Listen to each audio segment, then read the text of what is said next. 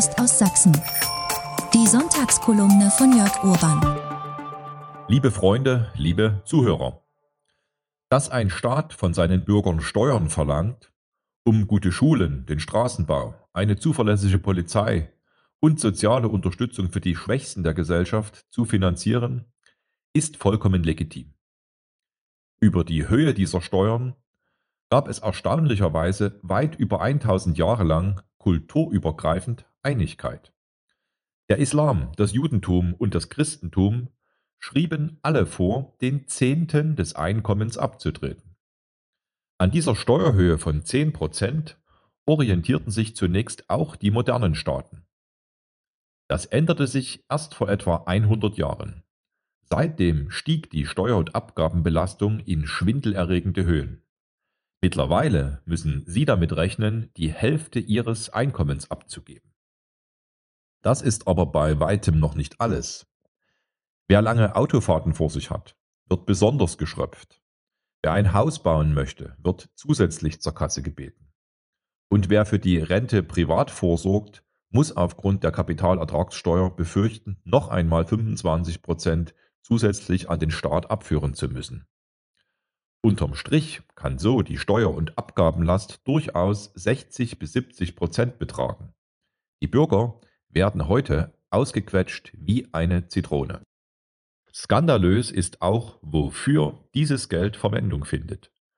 Statt für Schulen, Straßen und Senioren eingesetzt zu werden, landet es bei illegalen, zumeist arbeitslosen Einwanderern oder es wird in der ganzen Welt großzügig verteilt, um angeblich das Klima zu retten. Trotzdem ertrugen bislang viel zu viele Deutsche duldsam die höchste Abgabenlast aller Industrienationen. Mit dieser trügerischen Ruhe könnte es jedoch bald vorbei sein. Denn inzwischen stehen nicht nur die Bürger mit dem Rücken zur Wand, sondern auch die meisten Unternehmen. Für Unternehmen ist Deutschland ebenfalls ein Höchststeuerland, hat gerade eine neue Studie der Universität München ergeben. Wirtschaftsvertreter reagieren alarmiert auf diesen Befund. Hohe Energiekosten, unüberwindliche Bürokratie und eben die extremen Steuern wirken gemeinsam wie ein giftiger Cocktail. Sollte Deutschland unfähig sein, diese Systemfehler abzustellen, spiele die Musik künftig im Ausland, heißt es von Seiten der Wissenschaft. Denn schon in unseren Nachbarländern, in Polen, der Schweiz und auch in Österreich, ist die Steuerlast viel geringer als hierzulande. Es ist deshalb sehr unwahrscheinlich, dass sich neue Unternehmen in der geplanten Strukturwandelregion Ostsachsen ansiedeln wenn sie wenige Kilometer weiter bessere Standortbedingungen vorfinden. Viel wahrscheinlicher ist es, dass die Industrieflucht weg aus Deutschland weiter an Fahrt aufnimmt. Die Lösung dieses Problems ist eigentlich recht einfach, wird in der Studie aus München erklärt. Steuern massiv zu senken zähle zu den Maßnahmen, die ein Staat am schnellsten ergreifen könne. Die einzige Voraussetzung dafür ist, dass der entsprechende Wille der Politiker vorhanden ist. Und daran scheitert es bisher. Aus meiner Sicht müssen sowohl die Bürger als auch die Unternehmen umfangreich entlastet werden. Arbeit muss sich schließlich für die Arbeitnehmer und auch für die Arbeitgeber lohnen. Es ist empörend, dass eine arabische Großfamilie über das sogenannte Bürgergeld ohne etwas zu tun mehrere tausend Euro pro Monat erhält während die fleißige Kassiererin aus dem Supermarkt trotz eines sehr geringen Lohns dafür Steuern zahlen muss.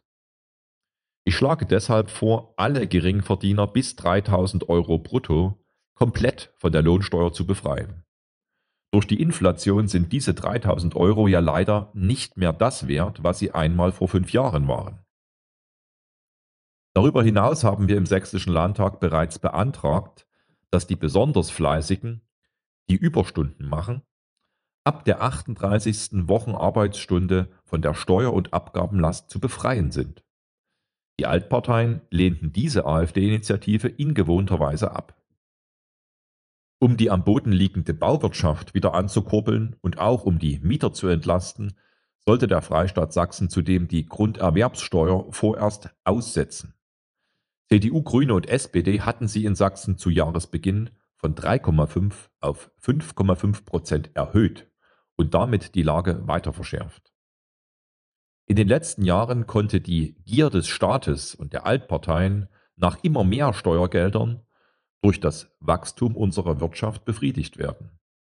Inzwischen schrumpft die Wirtschaft allerdings, während die Arbeitslosigkeit seit einigen Monaten steigt. Diese Fehlentwicklungen müssen jetzt mit allen Mitteln gestoppt werden. Langfristig ist es dazu nötig, durch die Nutzung der Kernkraft für bezahlbare Energie zu sorgen. Kurzfristig, als Sofortmaßnahme, bedarf es aber zunächst einer Steuersenkung, die diesen Namen auch wirklich verdient. Bis nächsten Sonntag, Ihr Jörg Urban. Das war die Sonntagskolumne von Jörg Urban. Jetzt überall auch als Podcast.